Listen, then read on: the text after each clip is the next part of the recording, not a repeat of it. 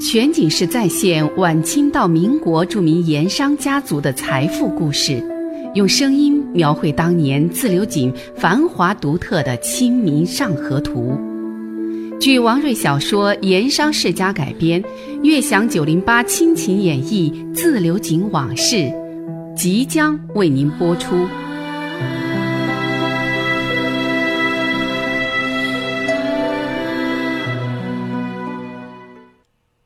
上一回说到，王家的驻省师爷文子树被派驻省城以后，成了成都各大书场的常客，而去的最多的是周天师经常去登台说书的盐市口锦江茶楼。那一次赶上周天师说《水浒》故事的五十回，说了半个来月，文子树是场场不落。五十回是专讲武松的，其中最精彩、最吸引人的是醉打蒋门神。这一段这样的段子，行话叫热书。茶楼曹老板想留周天师多讲几天，多赚点银子，就请他给故事注水，延长热书的时间。所以武松的拳头举了好几天，都没落到蒋门神身上。不过人家周天师那是评书高手，他给故事段子注水也是注的合情合理。他新增加的那些个书外之书，既曲折多变，又妙趣横生，还是紧紧的吊住了那些书迷的胃口，都欲罢不能，还是天天来听，只等着候着，就看武松那拳头到底如何落下来。然而，偌大的书场，几百的观众，终于有一个人按耐不住了，当场就闹了起来。当时，周天师端坐台上。还是不紧不慢、一板一眼的在那儿讲着，书场里鸦雀无声，几百人都聚精会神的听着。突然，东边站听的人群中有一个人对着台上的周天师高声叫了起来：“请问先生，武松打蒋门神那拳头到底要多久才落得下来？”这一叫，震惊了全场，台上的周天师也是一愣，书场的秩序就此被打乱了。众人纷纷回头张望，有人认出来了，出声高叫：“这位男子是省城将军衙门的一个低级营官，姓宋，是湖北人，前年才随军调防入川，就住在将军衙门。”这个营官他也是个书迷，尤其爱听周天师讲书，所以从五十回开讲起，他每天必到，一场都不会放过。原本以为一部五十回，你每天讲一回，或者是两天讲一回，一二十天也就听完了。可是如今都半个多月了，听到快活林醉打蒋门神这一段，一连就讲了五六天，那拳头始终是落不下来。他心里急呀。他是个习武之人，性子直，这心里一急就顾不上那么多了，嘴里就叫了出来，就乱了场子。要说宋银官着急。也不是没有原因的，他是低级营官，平时要负责将军衙门的轮流值守。为了听周天书的五十回，他在值日期间已经好几次溜号偷出营门，私自来锦江茶楼听书。听完了，又急急忙忙赶回衙门去当班。好在这将军衙门离盐市口不远，前几次没人发现。不过，就在前几天。这位宋营官私出营门的时候，被查岗的上司发现了，吃了好一顿军棍。可是就算这么地，他还是不思悔改，他一心还是想把周天书的五十回给听完，于是就再次每日里私出营门，赶来锦江茶楼听书。结果没成想，巧了，碰到周天师按茶楼老板的要求对说书注水，让武松那拳头扬了好几天，迟迟都落不下来。宋银官自然是着急了，他心想：照这么下去，但是听完武松打蒋门神这一节，还不知道会吃上几顿军棍责打。他心里一急，就当场闹了起来。宋银官这一吼叫，书场顿时就乱了。周天师也从来没碰到过这样的事情，一时间不知所措，答不出个所以然来，就愣在了那里。那宋银官见周天师没搭话，更生气了，居然就挤了过来，似乎要对周天师动手。在听课当中，因为有人认出这汉子是将军衙门的营官，都不敢阻拦，书场秩序就更乱了。这个时候，只见靠前左侧一张茶桌上站起来一位茶客，挤过去拦住了宋银官，低声喝道：“宋银官，这是书场，休得胡来。”宋银官先是一愣，等看清对方是谁，顿时就泄了气，不敢再张狂。茶楼老板赶过来，把他拉到一边茶桌上，好好劝说了一顿，这才安顿了下来。众人看那位茶客。衣着光鲜得体，举止儒雅，又带点官家人物气派。有人认出来了，轻声对旁边人说道：“这个是罗师爷，省都衙门里的罗师爷，骆大帅面前都是说得起话的。”这个男子正是省都院里的罗泽如罗师爷。既然是省都院的师爷，和将军衙门经常会有交道，那宋银官当然就认识他。既然罗师爷出面打招呼了，他怎么敢再动粗？一场风波就此平息了下去。嗯全景式再现晚清到民国著名盐商家族的财富故事，用声音描绘当年自流井繁华独特的《清明上河图》。据王瑞小说《盐商世家》改编，悦享九零八亲情演绎自流井往事。正在为您播出。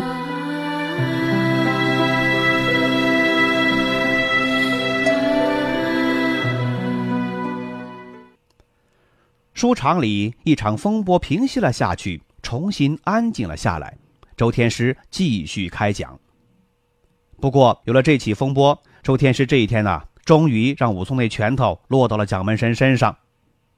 这一拳是醉八仙中的险招。蒋门神自然吃不住，被打倒在地。书场听课听得过瘾，包括先前那位教长的宋银官在内，那是皆大欢喜，就散了场了。坐在一角的文子树没有介入这场风波，然而他远远望过去，却发现出面平息这场风波的那个衣着不俗的男子有些面熟，似乎在哪儿见过。又听旁边人说，这个人是都院里的罗师爷。文子树心中一动，努力的搜寻记忆，要想起这个人到底在哪儿见过。周天师开讲以后，文子树一边听一边想，听书没有先前专心了。直到都快散场了，他才终于想出了头绪。他认出了这位罗师爷，正是当年川盐济楚之初，他率盐船打通长江水道。却受困于重庆朝天门码头，最后在两路口的市滩上，曾经为他仙人指路、解了疑难的大恩人，那位自称是巴山铁嘴的算命先生。这个发现呀，让文子树是又惊又喜。惊的是没料到几年之后在成都碰见了过去的恩人，能够得以当面道谢；喜的是这位曾经跑滩落难的算命先生。如今竟成了省督衙门赫赫有名的事业，这对于如今的文子书来说，无论如何也要处好这一层关系了。好不容易等到周天师说书散了场，文子树趁罗师爷还没有随众人散去，分开众人挤过去，当面望对方深深鞠了个躬，口里恭敬的叫道：“恩人，多谢恩人。”当年幸得恩人指点迷津，让在下受益匪浅。多年来寻恩人不着，没想在书场碰见。这里先望恩公受小可一拜。罗师爷奇怪呀，这哪儿冒出一个谢恩的来？见文子树服饰华贵，举止得体，像个既有修养又有身份的人，也不便多说什么，赶紧回了个礼，但是有些不解的打量着对方。茶楼曹老板见状，又感谢罗师爷刚才为茶楼舒场解了围，慌忙带两个人到旁边一间雅室，又招呼茶官重新端来两碗香茗，这才退了出去，让两个人雅室叙谈。见没了外人，文子树再次施礼，说起了当年重庆两路口算命摊上偶然相遇，蒙其测字教诲开窍，解了疑难，得以下决心放盐船下湖北消盐这个事儿。听到这儿，罗师爷才恍然大悟，又仔细打量文师爷一番，终于想起了当年的情况，不禁抚掌大笑。两个人对坐喝茶，说起当年旧话，谈得很投机。罗师爷这才知晓，文子树是著名的自流井王三味堂的师爷，又得知文子树目前已经派驻省城，常住在新南门王氏试馆，心里头也高兴，连说今后与文兄打交道的时候还多，彼此又多了一个书友加文友。就这样。文子树在省城官场上简直可以说是如虎添翼，罗泽如在省督院众多事业中是处于中上位置的，而且人缘很好。文子树以及王家关于省督的一些动向情报，那都是出自于罗师爷。全景式再现晚清到民国著名盐商家族的财富故事。用声音描绘当年自流井繁华独特的《清明上河图》，据王瑞小说《盐商世家》改编，悦享九零八亲情演绎自流井往事，正在为您播出。